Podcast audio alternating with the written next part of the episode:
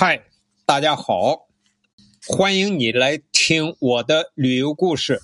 我是韩庚良，咱们啊把张掖讲完了。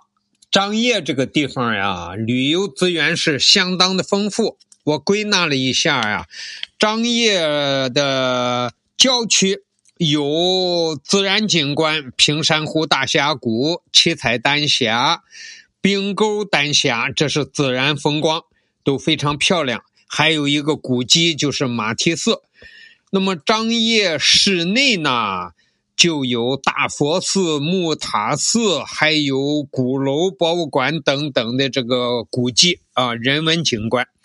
张掖确实是一个非常好的旅游城市。那么我们玩完了张掖呢，就坐火车继续往东走，来到了金昌市。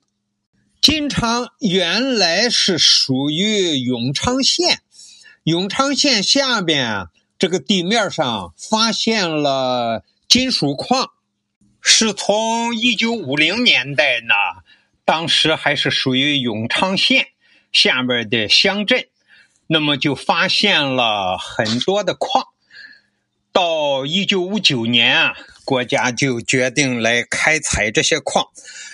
这个当时那个地方叫金川，当地的硫化铜镍的这个矿啊，储量丰富，在世界同类矿床中啊，呃，除了加拿大的萨德贝里，它就位居世界第二。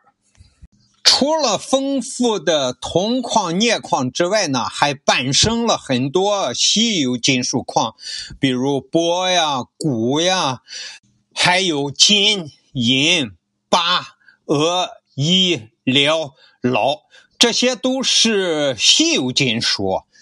后来这个金川矿呀，呃，越来越大，呃，所以呢，就因矿设市。原来它归永昌县管，设了市之后呢，永昌县就成了它管的下属的一个县了。而且呢，它生产的镍也给祖国建设立了汗马功劳。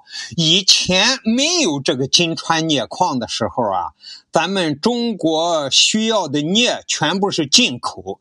现在。有了这个金川镍矿呢，我们的镍就够用的了。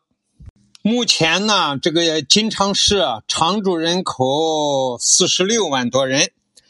金昌市下设一个金川区，然后是永昌县两个部分。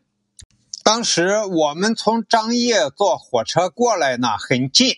啊，很快就到了，到了金昌市下车那个地方叫河西堡镇。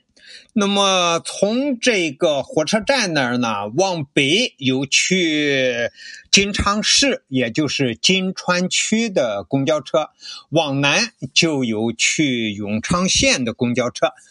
我们就坐着公交车啊，就来到了金昌市，也就叫金川区。这个金昌的市区啊，是你想五九年开始进驻建矿，整个从六十年代开始发展，到一九八一年才设了金昌市。这个金昌市的名字呢，就由金川区和永昌县两个部分呢各取一个字儿，就叫金昌市了。所以它是个新兴的城市。呃，高楼大厦，这个宽阔的马路，什么什么都是新的。好了，今天给大家讲的是甘肃省的一个新兴城市，叫金昌市。感谢你的收听，咱们下集再见。